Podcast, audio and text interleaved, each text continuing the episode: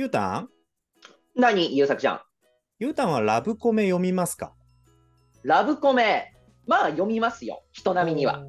一番ね、アニメとかで見たなって思うのは、再放送がやっておりましたから、うるせえやつらとか。あー、はははは、なるほど。そうそうそうそう。昨今また暑いね。そうそうそうそう。あとは、まあ、これもラブコメと言っていいのか分かんないけど、高橋留美子先生で、ランマ2分の1とかね。あー、はいはいはいはい。しつっこいよね、ランマ2分の1もね。ああいうしつこさは嫌いじゃないよ。むしろ好きよ。はいはいはい。えーっとね、初めて、多分これは恋愛基軸と言っていいだろう。そしてちょっとお笑いとかの要素も入ってるでしょうっていうところで、自分の、自分が読めるな、自分に深く共感しながら読めるなっていう漫画と出会えたので、お、いいラブコメを見ついいラけたので、ブコメを、はい、生きのいいラブコメを仕入れたので、聞いてくれよと、そういうことですか？そういうことですね。ああ、わかりました、わかりました。聞きましょう、聞きましょということで、えー煽られて発表いたします。今回僕が推す作品のタイトルは、透明男と人間女、そのうち夫婦になる二人という作品です。う。ほうほうほうほえー、ゆうたんはね、毎回新しい作品を推すときは、うまいことネタバレを避けて話してくれるんですけど、今回は、大変重大なネタバレを含みます。あのね、前にソアラと魔物の家をやった時は、ネタバレを含むと言いつつも、読みとかが主だったんだけど、今回はね、う。うんコミックス第1巻前編のエピソードとかから拾ってこれる情報っていうのを盛り込んでお話ししていくので、うんまだその、えっ、と、ツイッターとかで眺めていて、これから読むの楽しみにしてるんだって方は、あの、ご注意くださいということを最初に、えー申し上げております。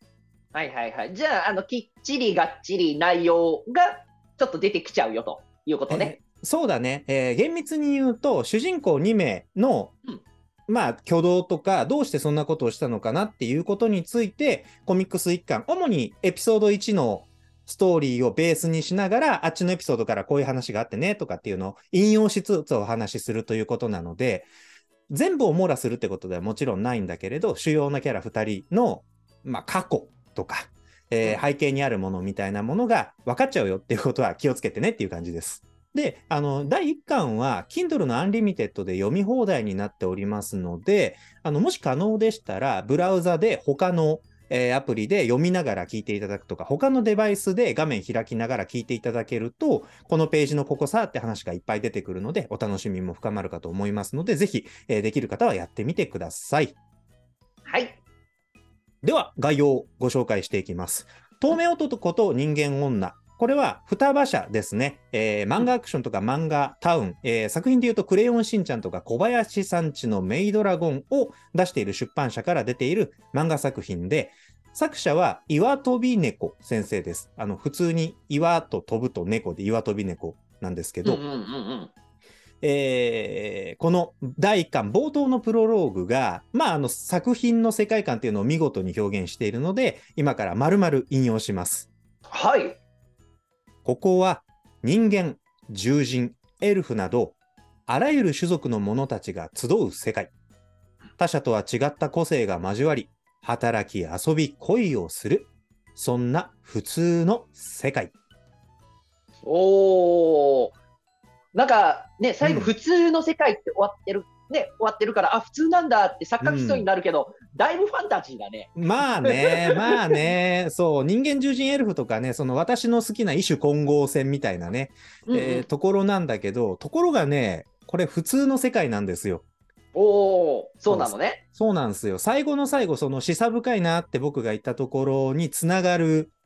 えープロローグなので、もうなんか僕は一通り読み終わって、まあ2巻までしかまだ読めてないんですけど、うん。え2巻まで買って読み終わって、ああ、だからかって気づいた時にやっぱ膝パーンって叩いちゃう感じなので、ぜひね、うん今のプロローグを覚えておいてもらえるといいです。ではではでは、えーキャラクターのご紹介ですね。キャラクター1人目は、えーこの漫画の主人公、この世界で探偵事務所を営んでおります、透明人間の遠野目明さんですね。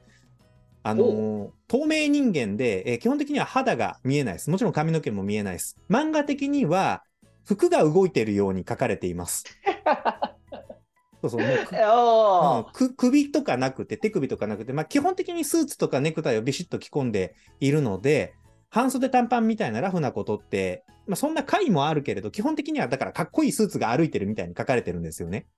はあ、で、職業が探偵。そうなんです。もうバッチリでしょ、透明人間って探偵業ってバッチリだね。もうそれ以外ないね。そうなんですよ。で、この人がとても紳士的で、なんかね、所作とかすごい綺麗らしえー、そうだね。僕ら見られない、ね。い。そうなんですよ。そうなんですよ。ただまあ話の中で出てくるけど、本当にあの音がすごく整っているとか、えー動きが綺麗だとかっていうことがよく言われている。まあ、よくあるイギリスのスパイ映画みたいなもの、イメージしてもらって、女たらしではないんだけれどね、なんかその辺イメージしてもらえれば遠くないかなという感じです。はい。で、もう一人の主人公、ヒロインですね。こちらが、えー全盲の人間女性、おっとり美人の夜行静香さんです。うーん。もうちょっと面白そうじゃん。透明人間と全盲の人間女性の組み合わせって。ね。だからその静香さんはうん。見えないんだよね。もともと見えないんだよね。そうなんい意味ですと。遠野目さんだけじゃなくて何にも見えてないんですよ。そういうことよね。そうなんですよ。だから見えない透明人間と見えてない人間女性っていう掛け算でいろいろ話が進んでいくっていうところなんですけど、うん。えっ、とね、その冒頭でダラダラ喋っちゃったハーレム系の漫画と違って、この2人は第1話からほぼ両思いなんですよ。そうなの？早くない？そうなのよ。ね。まあまあ厳密に言うと、この後ざっとあらすじ紹介するけど、遠野目さんが夜行さんに一方的に好意を寄せるっていう第1話なんですね。うんうんうん。で、大体さ、ハーレムものの漫画って主人公が、うーん、無駄に好かれるじゃないですか。無秩序、まあまあまあそうそう、無秩序にね、好意を寄せられるじゃないですか。言わんとしてることはわかる。で、軒並み美少女でさ、たまになんかその美少女陣の中にいる謎に金持ちな女の子の別荘に子供たちだけで泊まりに行くみたいな謎イベントが起こったりさ、あるね。そう、夏祭りのイベントでは必ず本命が浮き彫りになるとかさ、まあいろいろありますわね。はい。そういったことはありません。この作品は基本的に遠野目さんと夜行さんがお互い好意を寄せてるってことが、まあ一巻の真ん中行く前ぐらいでもう恋人になっちゃうんですよ。ああ、はいはいはい。違うかな？一巻の後半だったかな？まあでも早々と恋人になってしまうし、そのうち夫婦になる二人っていうサブタイトルもついてるように、うんこの二人が愛を育んでいく様を見守る漫画です。もうなんかあれだね。安心して読めるね。そうなんです。もうがぜん安心してもらいたい。はいはいただそ。のその中にそのとても深い表現っていうのがいっぱいあるのでそこがね本当楽しみどころって感じなんですよね。うんうんうんうん。はい、えーということで今回あのここを基本にしゃべるよっていうコミックス第1巻の第1話本当にこの作品の第1話のエピソード、えーざっくりと大まかに紹介していきます。第1話は遠野目探偵事務所に入ってすぐ右手夜行さんの定位置であるところのソファーの上でだけ展開します。えー、その、なんだろう、こう、定位置まで決まってんだね、ソファーのね。そうそうそう。あの、だからかどうかわからないんですけど、多分この辺りは夜行さんが目が見えないっていうこともある程度関係していると思うのね。うんうんうん。扉入ってから定位置に行くまでの移動コストが小さいとか、まあ、あと事務所で他のやす、えー、と人たちもあの働いてるんだけど、まあ、基本的にやっぱ自分の机ってあるじゃないですか。あるね。それが夜行さんの場合は入ってすぐのソファーだっていうことなんだけれど、えーここでまあ、あの、後で漫画表現のところでも出るかと思うんですけど、基本的にこの作品は会話劇なんですよ。うんうんうん場面の転換とかがないんだぞっていうことがもうこの第1話から、えー見せられている。だから雰囲気としてはもうちょっと一昔前の漫画になりますが、週刊少年ジャンプでやってたスケットダンスの部室でずっと主人公のボスンたちがおしゃべりしながら、とあの話が進んでいくみたいなのに、まあお側、側は近いなっていう感じです。うん、うんうん。で、えーそこでヤコウさんがイヤホンつけてパソコン、キーボードカタカタ叩いてたら、えー目を通すための書類を持った遠野目さんが隣にやってきます。で、そしたら、遠野目さんが声をかける前にヤコウさんが、あ、遠野目さんって、こあの、話すんですね。うん。そしたら、遠野目さんの方が、え、なんで僕だって分かったんですか？って、ヤコウさんに聞きますと、うんまあ、ヤコウさんは遠野目さんの匂いがしたんでっていうわけですよね。するとそこで遠野目さんは自分に体臭があったなんて初めて知りましたって言うんですよ。はいはいはいはい。まあ、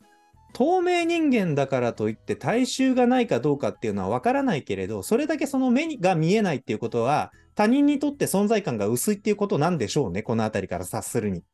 そうだね。うんうん。だから大衆っていうのがこれまで、えーだ誰かとの会話の中で話題に上ったことがないっていうことがわかるよね。うんおいで、えーそこからですね、その踏むって思った、えー遠野目さん、まあ顔が見えないのでね、どんな表情してるかっていうのは常にわからないんですけど、彼がその透明人間、この世界の透明人間の能力である完全透明化っていう技を使ってですね、着ている服を全部透明にします。おお、すごい。本当に透明だ。そうなんですよ。あの、肌に触れている無生物は自分もろとも透明にできるみたいなことらしい。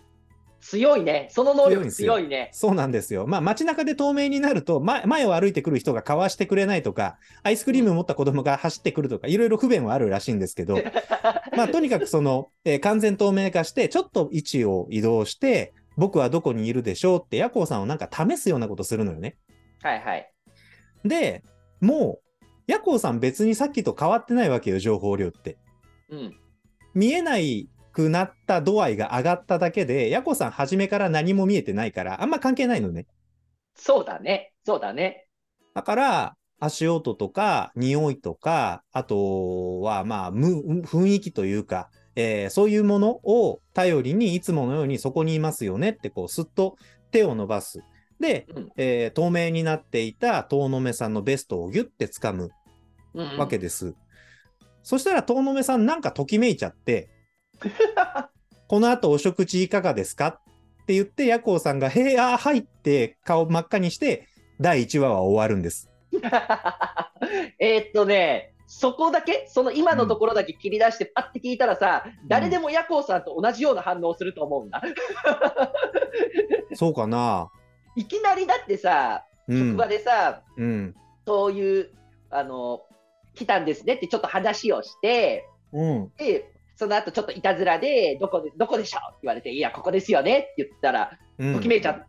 相手方がときめいちゃって、この後お食事どうですかっていきなり口説かれるっていうか、えーって、ちょっとびっくりしちゃうっていうのはなんかわからなくはないな。あー、なるほどね。いや、僕、ここ逆に思ったんですよね。うんうんうん。そう、あの、透明人間を主軸に据えた恋愛作品を書くにあたって、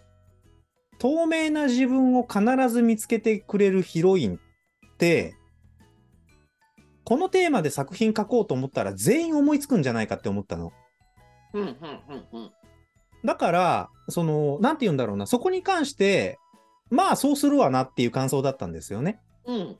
可愛いんだけどさ、その漫画表現としてすごく可愛らしいし、その、ヤコウさん目見えないけど表情すごい豊かだし、うん。その、この完璧紳士みたいな、えっ、と、遠野目さんがときめいちゃいましたっていう表現を使うのがなんかギャップがあっていいなって思って、うん。その透明人間が見見つけられて、えっ、と、恋に落ちるとかときめいちゃうっていうことよりも漫画表現の方にときめいて読み始めるんだけど、うん。えーここにね、その岩飛猫先生が見事だなって思ったのが、なんでときめいたのかっていうことに丁寧な背景を加えてくれてるっていうことだがあったわけなんですよね。はいはいはいはい。はい。っていうのがこの後話していくことなんですけど、うん。えーっとね、さっきも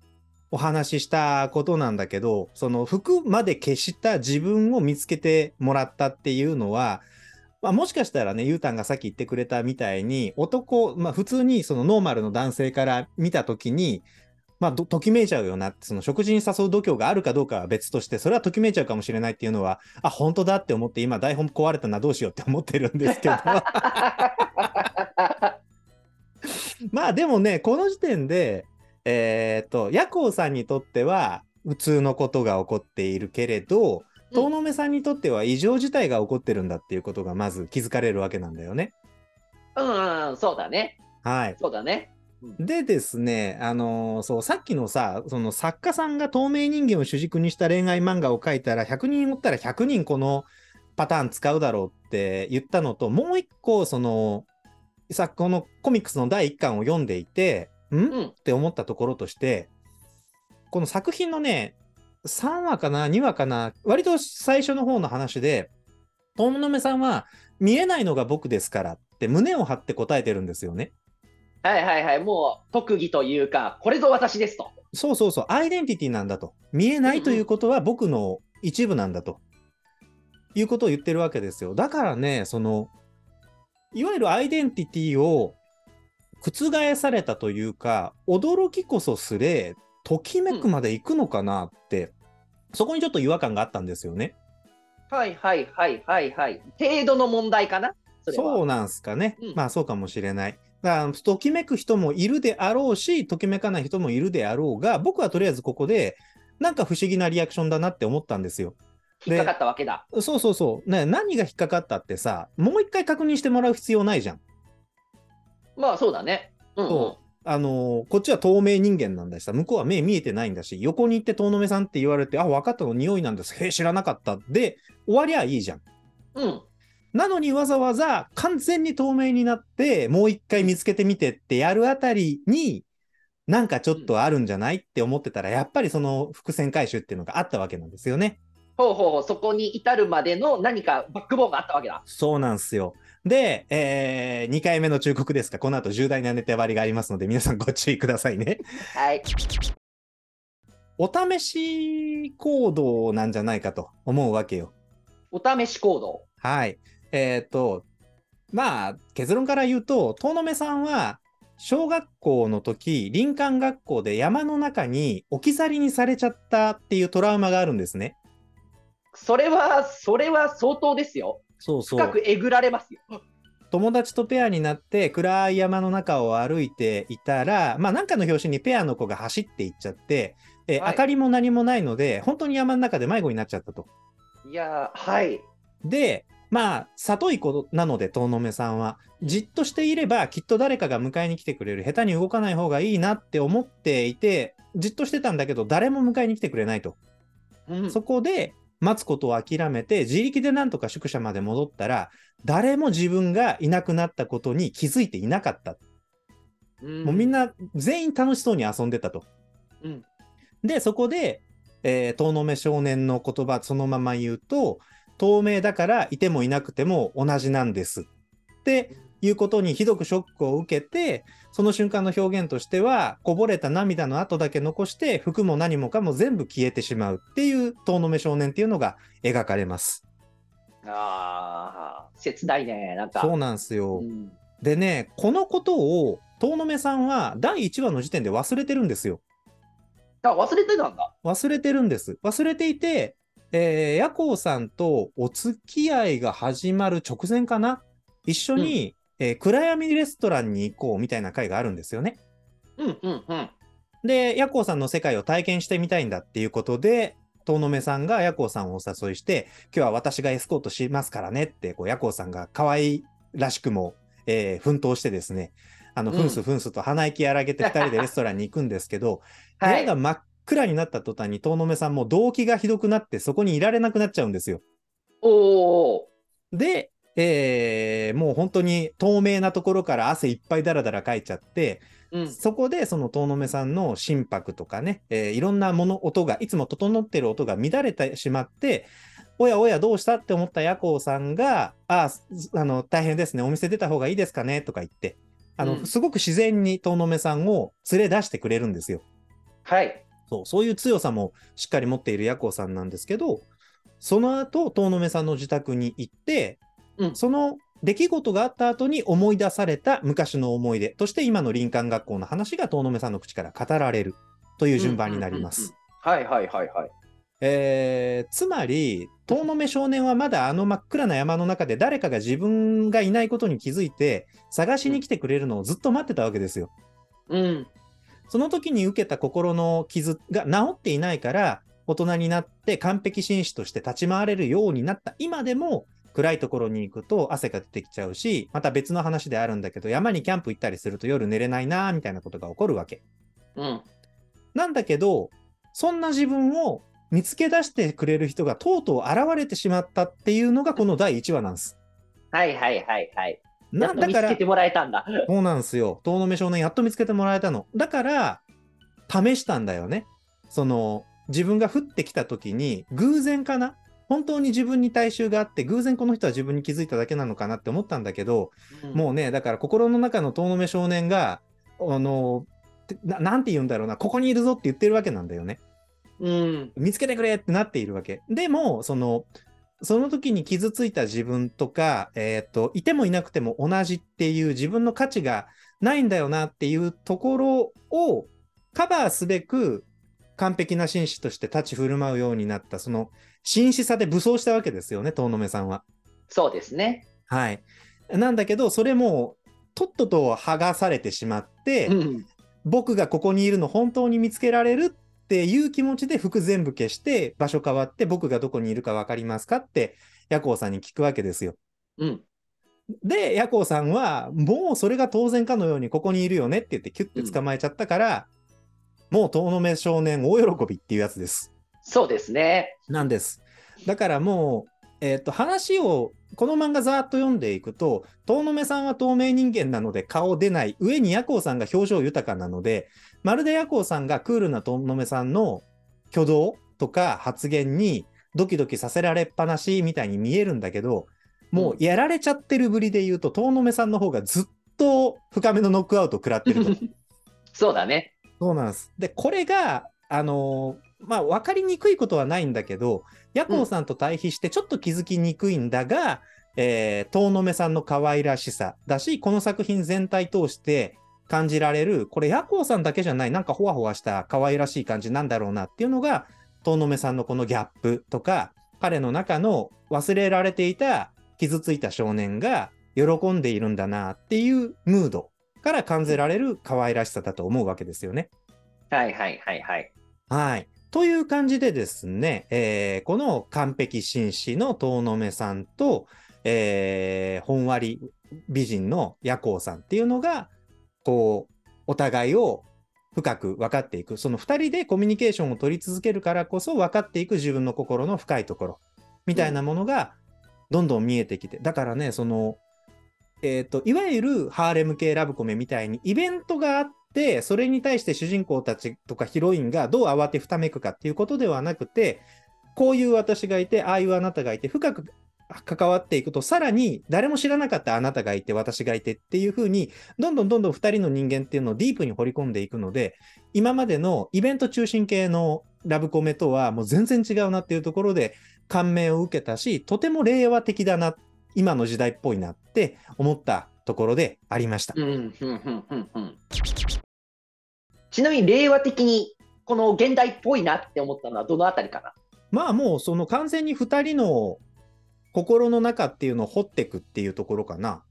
ああ、そういうことね。はいはいはいはい。あのーだから出来事主体じゃないっていうこと。出来事をフックに2人の深いところにより迫っていく。うん、うん。で、えっ、と、まあ、ヤコウさんの方はね、なんだろうな、まあ、もともと素直で可愛らしい人なんだけど、多分、誰かに甘えるみたいなことをあまりやってこなかったんではないかなという雰囲気がちらちら伺える。うん、うん、うん。そのヤコウさんが割と思い切って遠野目さんに甘えてみたり、うんお部屋でお茶していきませんかって勇気を振り絞って声かける。みたいなことが、まあでもこの辺はな、昔のラブコメでもあった気がするけど、いやでも一番令和っぽいなって思ったのは、あの最後の話のところで語る今回のストーリーのオチの部分になるんですけど、うん。えーそこのあたりでまた集約して話せるかなと思うので、またちょっと回答は控えさせていただきます。わかりました。まあでも、あれだね、その男の人もうん女の人も出てくる、うんその遠野さんもヤコウさんも、どちらもなんかこう、どぎまぎというか、一生懸命やってるっていうのが、読者的にはだいぶ可愛らしいよね。そうだね、そうだね。いや、本当に、あの、遠野目さん、本当にね、もう何回も繰り返すけど、遠野目さん全く表情ないから、うんうん見えないとかじゃなくて書いてないから、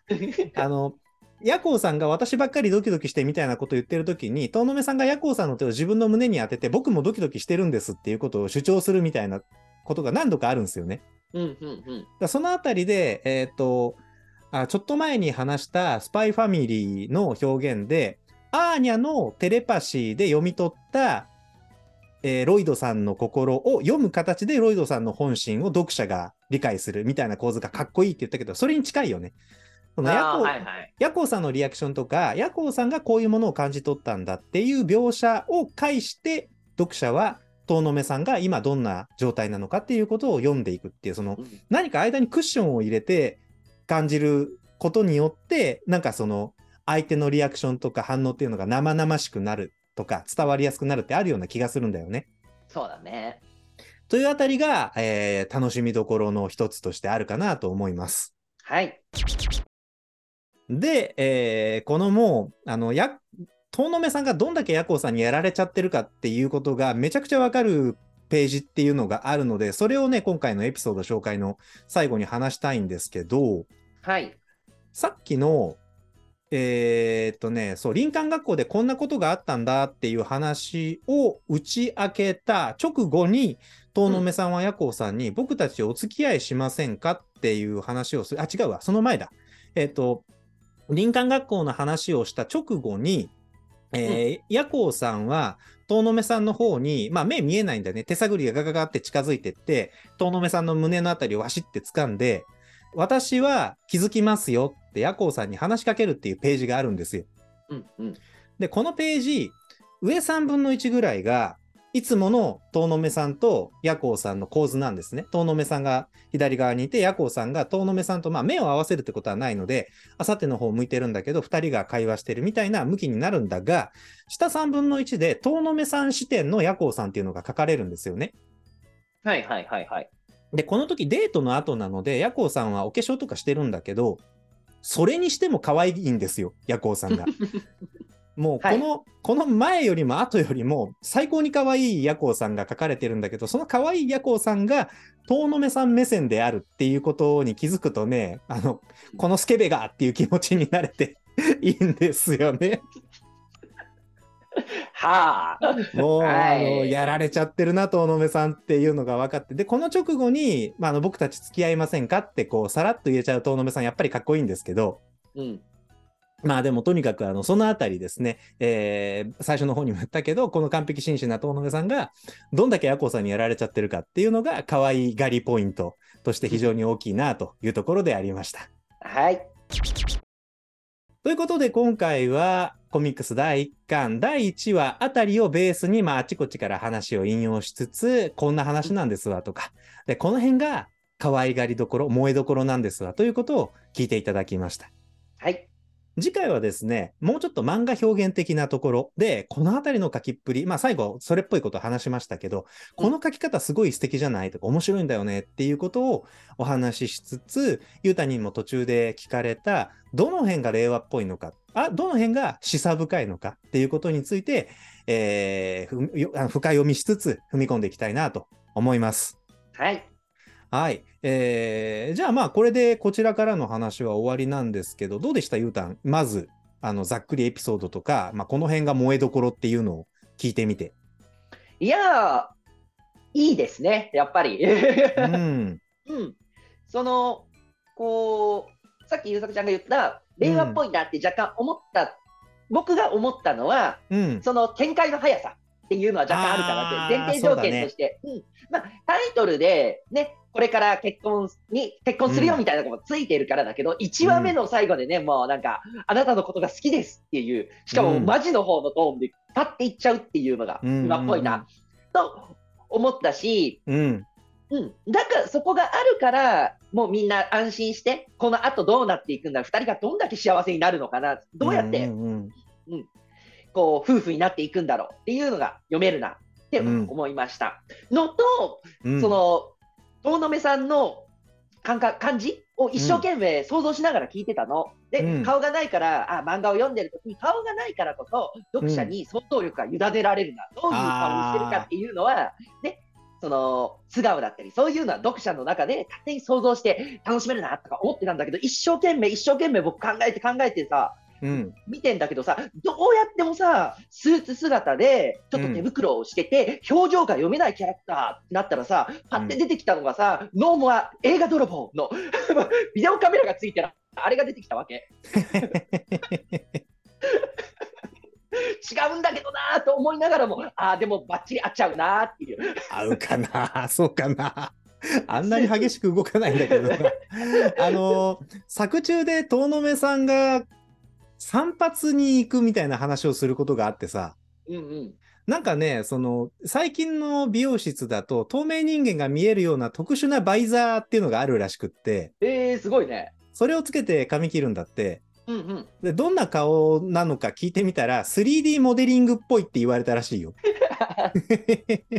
難しいな、またな。ビデオカメラの顔ではないらしい。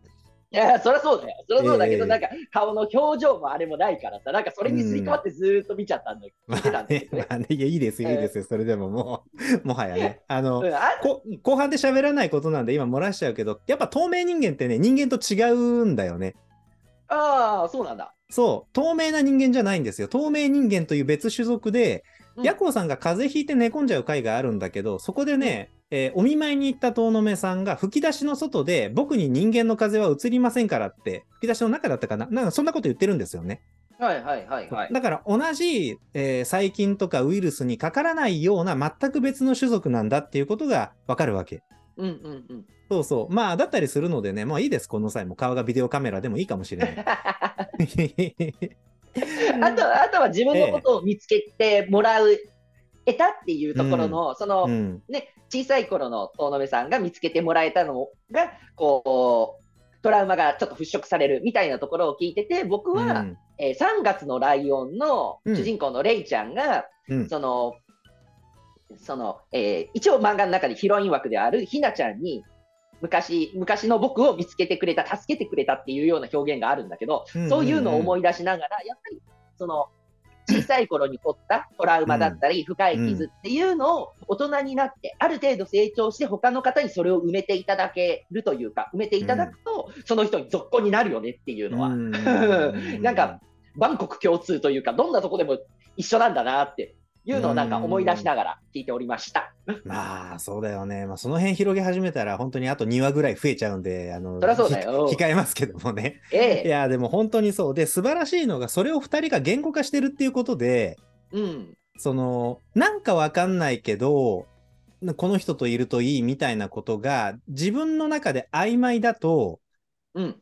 さうまく再現ができないというか、相手と自分が大事にしているものっていうのが共有できないから、なんとなくうまくいってる人たちって、なんとなくうまくいかなくなってくんだよね。うんうんうん。だからそのあたりを言語化してシェアしてるっていうのが、まあ、令和的っていうところの一つだったりするかもしれない。ああ、そうだね。はい。えーそんなわけで、えー今回は主に、え2人のキャラクターとか、こんなエピソードでこの2人は近づいていくんだっていうことを聞いてもらいました。面白そうだなって思ったら、繰り返し申し上げておりますが、Kindle Unlimited で無料で読めます。もしかしたら、他の漫画アプリでも無料で読めるところあるかもしれないので、ぜひ探してみてください。えーでは、第、えー違う、違うな、え透明男と人間女を語る回、第1回前半ですね。これで終了になります。最後まで聞いてくださってありがとうございます。楽しかったぞとか、読んでみるぞとか、俺も読んだぞって方はぜひ、えー高評価とチャンネル登録、それからコメントもよろしくお願いいたします。それでは、終わりにします。ありがとうございました。ありがとうございました。